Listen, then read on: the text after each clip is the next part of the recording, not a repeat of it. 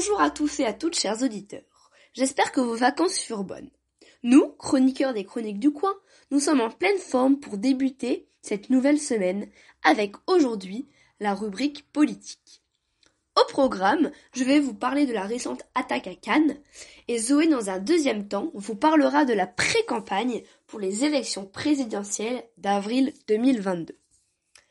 Commençons ainsi cette chronique avec un événement qui s'est déroulé ce lundi 8 novembre au matin dans la ville de Cannes. En effet, des policiers ont été attaqués en pleine journée devant le commissariat de la ville. Selon des sources policières, un homme a ouvert la porte d'un véhicule de police et a donné un premier coup de couteau au niveau du thorax à un premier policier avant de faire le tour du véhicule pour attaquer le chef de bord. Les policiers n'ont pas tardé à riposter blessant l'agresseur présumé, qui est maintenant entre la vie et la mort à l'hôpital de Cannes. L'homme, d'une quarantaine d'années, n'est ni connu des systèmes de police, puisqu'il n'a pas de casier judiciaire, ni inscrit dans un fichier de radicalisation. Cependant, l'homme avait un passeport algérien et venait régulièrement en France ainsi qu'en Italie. Le parquet national antiterroriste reste pour l'instant observateur dans cette histoire, a rappelé le ministre de l'Intérieur. En effet, Gérald Damanin, en fin de matinée, s'est rendu sur les lieux pour exprimer sa tristesse aux victimes et aux policiers. Il s'est aussi félicité de pouvoir, je cite, pousser un ouf de soulagement lorsqu'on voit que ces policiers, certes très touchés psychologiquement, ne sont pas blessés physiquement, notamment grâce à leur équipement et à leur gilet pare-balles. Dans la classe politique, Marine Le Pen n'a pas parlé d'actes terroristes, estimant seulement qu'il n'y avait pas un travail nécessaire de fait en amont. Les élus locaux de la région n'ont pas non plus parlé d'actes terroristes, sauf le candidat à l'investiture des Républicains pour la présidentielle et député des Alpes-Maritimes Éric Ciotti, qui lui a parlé sur Twitter d'une attaque terroriste. Malheureusement, cela n'est pas la première fois qu'un policier se fait attaquer dehors et en pleine journée. En effet, le dernier policier mort pendant son service est le brigadier Éric Masson, tué par balle sur un point de vote de stupéfiants en mai dernier à Avignon. Par rapport à une dimension plus terroriste, la dernière attaque mortelle djihadiste visant les forces de l'ordre françaises remonte en avril 2021 au commissariat de Rambouillet où un Tunisien âgé de 36 ans avait mortellement poignardé un fonctionnaire du ministère de l'Intérieur. Donc pour le moment, cette attaque n'est pas encore terroriste et les deux policiers ne sont pas blessés mortellement, à part l'agresseur présumé qui est en ce moment même à l'hôpital. Je vous laisse maintenant avec Zoé qui, va vous parler des élections présidentielles de 2022. Salut à tous, c'est Zoé. J'espère que vous avez passé de bonnes vacances et je remercie Léonie pour cette belle chronique. Aujourd'hui, on va se retrouver pour faire un peu le bilan politique de ces derniers jours. Et oui, où en sommes-nous de la campagne présidentielle qui éluera notre prochain président de la République en 2022 Le temps presse et la date du premier tour se rapproche, qui aura lieu le dimanche 10 avril 2022 et le second tour qui aura lieu une dizaine de jours plus tard, le dimanche 24 avril. Celui-ci qui mettra fin au mandat d'Emmanuel Macron qui s'achèvera définitivement le 13 mai 2022. Alors, pour vous mettre un peu à la page, voici les infos concernant les différentes familles politiques ou plus précisément des candidats à ne pas manquer.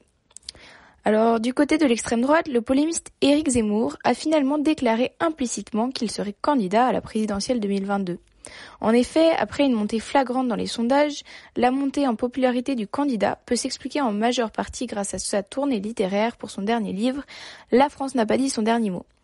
Le mois dernier, il se plaçait dans, selon les sondages, juste derrière Emmanuel Macron, coude à coude avec Marine Le Pen, suivi de près par la droite, les Républicains, et notamment par le candidat Xavier Bertrand, qui occupe à ce jour près de 13% des sondages.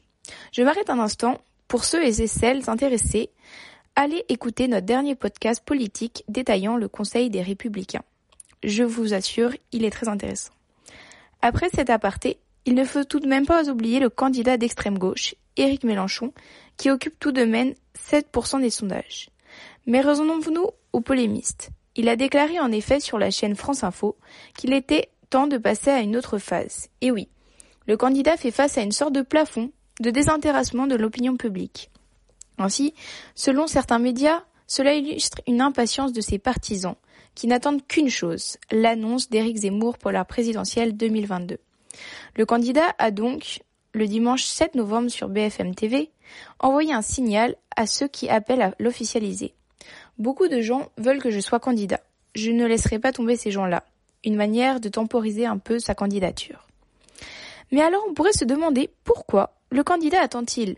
Finalement, que lui faut-il de plus, cumulant plus de 2% de plus dans ses sondages chaque semaine et attirant toujours plus les électeurs de Marine Le Pen? Eh bien, certains le reconnaissent, en termes de parrainage, de maire, le compte n'y est pas. Entre 200 et 250, nous dit-on, un chiffre invérifiable. Il faudrait passer la barre des 250 au moment de la déclaration de sa candidature, dit un membre de l'équipe de sa campagne. Histoire de montrer que la moitié du chemin est faite, puisqu'il en faut 500 aujourd'hui pour pouvoir se présenter. Aujourd'hui, plus de 20 candidatures à la présidentielle 2022 ont été rendues publiques.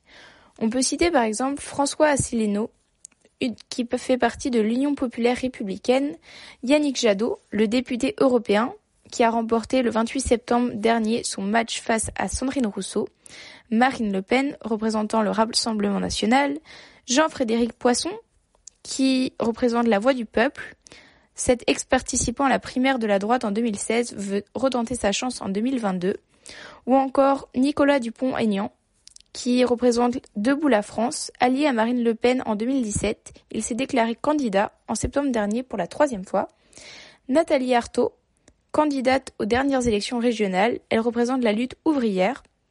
Fabien Roussel, qui représente le Parti communiste français, ou encore Jean Lassalle, Florian Philippot, Arnaud Montebourg, l'ancien ministre de l'économie, qui a annoncé sa candidature le 4 septembre dernier, ou encore Antoine Wetcher, ou qui représentait les Verts. Cette fois-ci, il souhaite se présenter sous la bannière du mouvement écologiste indépendant, MEI, pour affirmer beaucoup plus fortement ce qui fait l'identité de la pensée écologiste elle-même au-delà de la droite et de la gauche. Et enfin, la candidature d'Emmanuel Macron ne saurait tarder dans les prochains mois. Celle-ci toujours à la tête des sondages. Celui-ci, excusez-moi, toujours à la tête des sondages. J'espère vous revoir bientôt dans la rubrique politique. À très vite!